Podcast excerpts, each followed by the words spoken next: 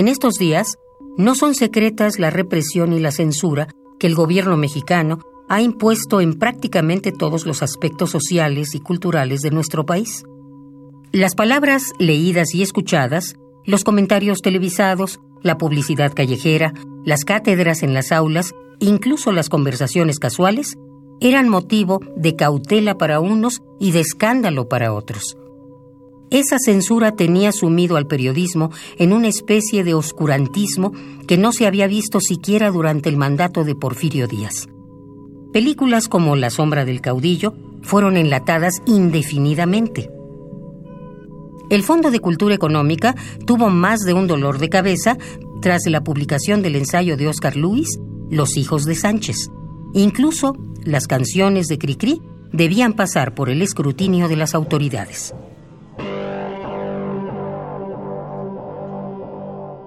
El caricaturista michoacano Rogelio Naranjo estaba hecho de esa materia necesaria para no retroceder y sobre todo del tipo de irreverencia necesario para que sea más fuerte el deseo de expresarse que el de mantenerse a salvo.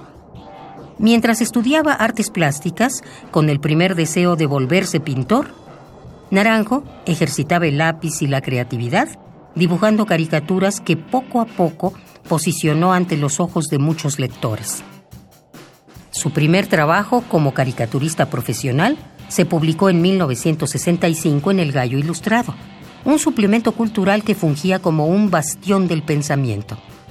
A pesar de que el diario El Día, al que pertenecía El Gallo Ilustrado, era una publicación de corte oficialista, su apuesta editorial era iluminar un poco el oscurantismo impuesto por el gobierno escondiendo la verdad entre tímidas líneas.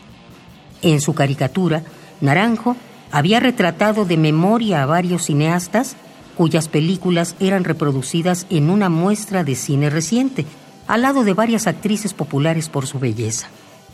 El ejercicio mnemotécnico de la caricatura y la destreza para retratar con precisión a los personajes hicieron que el talento de Naranjo fuera inmediatamente reconocido. Sin embargo, su verdadera labor periodística inició con aquellos dibujos que mordazmente exponían la verdad incómoda de la política.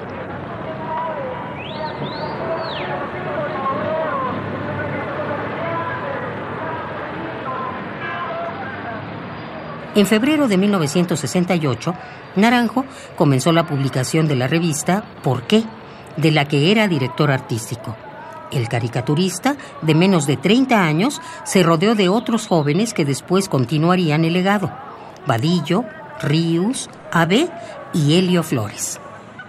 El viernes 8 de noviembre de ese mismo año, la herida de la matanza de Tlatelolco aún permanecía abierta, pero escondida. Las voces adoloridas eran ignoradas bajo la fachada de un falso progreso y de los Juegos Olímpicos. Ese día vio la luz el primer número de La Garrapata, El azote de los bueyes, catorcenario de humor y malas mañas. En ese número, Naranjo apostó por el escándalo absoluto y publicó la historieta Crónicas de Nanilco Tatanilco. Al respecto, Naranjo contaba que en esas épocas su ortografía no era la mejor y temía que sus ideas no fueran tomadas en serio por ello. La caricatura era el medio de expresión ideal. Poco a poco notó que ésta le entregaba más posibilidades de comunicación que las demás artes plásticas. Era más inmediata, llegaba a un público mayor y tenía mayor recepción de las personas que le interesaban.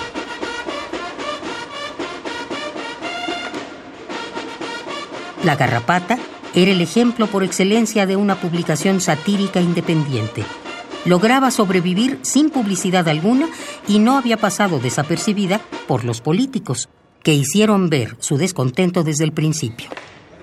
El caricaturista Ríos sufrió amenazas políticas que involucraban su vida y la de su familia. Era entendible el miedo del joven caricaturista. Aún así, la continuidad de la garrapata se sometió a votación y la mayoría optaron por continuar en el proyecto. Según contaba Naranjo, este tipo de amenazas eran indicio de que aún tenían una ventaja. El poder les tenía más miedo a ellos del que ellos podrían tenerle. Así, sus denuncias cobraron más fuerza y saña.